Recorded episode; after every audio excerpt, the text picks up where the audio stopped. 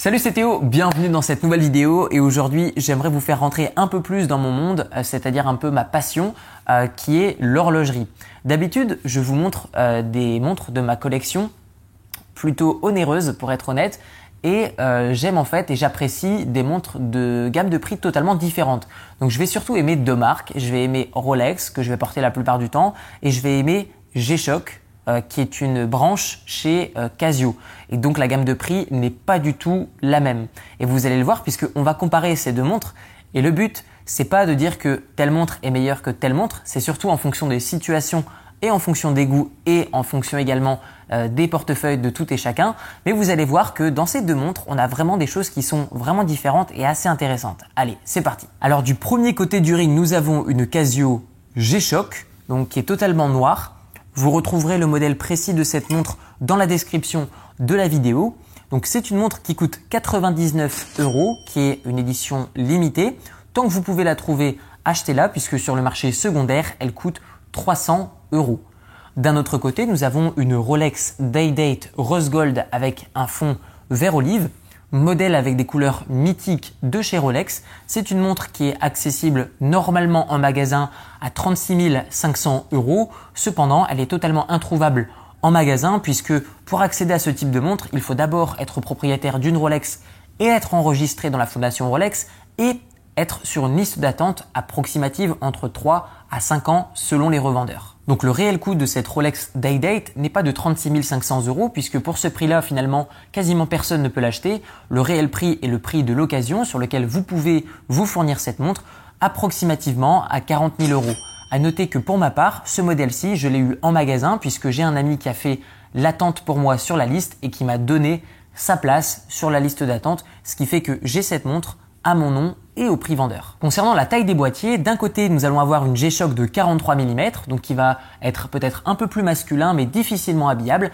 D'un autre côté, la Rolex Day Date est une montre avec un diamètre de cadran de 40 mm, ce qui est beaucoup plus facile pour les personnes qui s'habillent par exemple en costume ou même en chemise. Lorsque votre manche va remonter, eh bien la montre va sortir naturellement de la manche, ce qui va donner un petit mouvement beaucoup plus élégant qu'une montre qui va rester en dehors de la manche. Dans ce combat de titans, nous avons d'un côté un poids léger et de l'autre côté un poids lourd, puisque pour la G-Shock de chez Casio, nous sommes à 62 grammes, donc un vrai poids léger. Et de l'autre côté, nous avons cette Rolex Day Date Rose Gold avec 220 grammes de montre.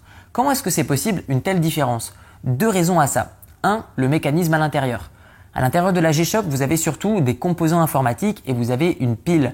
À l'intérieur de la Rolex, vous avez un remontage automatique, ce qui signifie que la montre se recharge au mouvement du poignet. La deuxième grande différence associée au poids va être par rapport aux matériaux utilisés, puisque sur la Rolex Day Date, nous sommes principalement sur de l'or pur. Pourquoi je dis principalement? Parce que l'or pur n'est pas un très bon matériau. Pourquoi? Parce que l'or jaune, dans son état le plus pur, eh bien il va être très modelable et très fragile, puisque si vous mettez un coup sur de l'or pur, il va très rapidement s'abîmer et se ternir. Tandis que cet alliage, réalisé chez Rolex, de rose gold, permet de conserver cette couleur rosée dorée tout au long de la durée de vie de la montre. Une autre grande différence se situe au niveau de la fermeture du bracelet, puisque chez G-Shock, nous sommes avec une fermeture qui est tout à fait classique, un bracelet avec des crochets qu'on va pouvoir mettre dans des trous pour ajuster la montre à la taille de votre poignet. Chez Rolex, nous avons principalement des bracelets qu'on va appeler invisibles. Dans ce cas-là précis, nous avons ce qu'on appelle le bracelet président. Pourquoi? Parce que c'est une montre qui a été associée pour le grand public à de nombreux hommes politiques. C'est comme ça que Rolex a fait la commercialisation et la publicité de cette Rolex Day Date. Maintenant, parlons affichage. Sur cette G-Shock, vous avez non seulement l'heure, merci, vous avez également la date, vous avez le jour de la semaine, vous avez le mois et vous avez également l'année, mais vous avez même le chrono. À noter que sur cette Rolex Day Date, vous avez l'heure, vous avez le jour de la semaine et vous avez également la date du mois. Mais vous n'avez pas le mois, ni l'année, ni les chronos. Donc peut-être un point supplémentaire pour la G-Shock. Une autre différence sur ces deux modèles se trouve au niveau de l'énergie de la montre. Chez G-Shock, nous avons une pile qui se trouve à l'intérieur. C'est ce qui va nourrir le mouvement des aiguilles, mais également l'affichage numérique. Cette montre va rester dans cet état environ 4 à 5 ans en fonction de l'utilisation que vous allez en faire. Chez Rolex, tous les modèles sont automatiques. Donc ce qui se fait que lorsque vous allez porter la montre, vous allez nourrir l'énergie de la montre au mouvement de votre poignet et la montre va s'alimenter d'elle-même. Elle va tourner environ 2 à 3 jours en fonction du nombre de mouvements du poignet que vous allez effectuer dans votre journée. Après cette période de 3 jours, il faut simplement faire un redémarrage mécanique au début et ensuite vous allez pouvoir la reporter. C'est la meilleure manière de conserver un beau mouvement. D'ailleurs, en parlant de mouvement, chez la G-Shock, vous avez non seulement un affichage au niveau des aiguilles, mais vous avez un affichage au niveau numérique, ce qui est un mix des deux que je trouve très joli. A l'inverse, chez la Rolex Day-Date, vous avez uniquement un affichage à aiguille qui est beaucoup plus classique et intemporel. Concernant la résistance des montres, la G-Shock porte très bien son nom, puisque ici vous avez du plastique, donc forcément déjà vous avez moins peur de l'abîmer qu'une Rolex en or. À l'inverse, vous avez un verre qui va être un verre minéral, qui va être un verre qui va être beaucoup moins résistant que chez Rolex. Chez Rolex, on part déjà sur une montre en or, qui est de base un matériau très facilement euh, abîmable, très fragile. Donc l'or plein, l'or pur, va être facilement abîmable. Vous allez la faire tomber, vous risquez non seulement de la griffer et peut-être de mettre un petit coup. À l'inverse, l'alliage qui a été créé chez Rolex pour cette montre rend cette montre plus résistante. Mais d'une manière générale, j'irai pas m'amuser à l'envoyer dans un mur. Vous avez cependant un verre saphir qui va être plus résistant qu'un verre minéral. Et donc ce verre saphir non seulement protège contre les rayures, mais en plus de ça contre les chocs.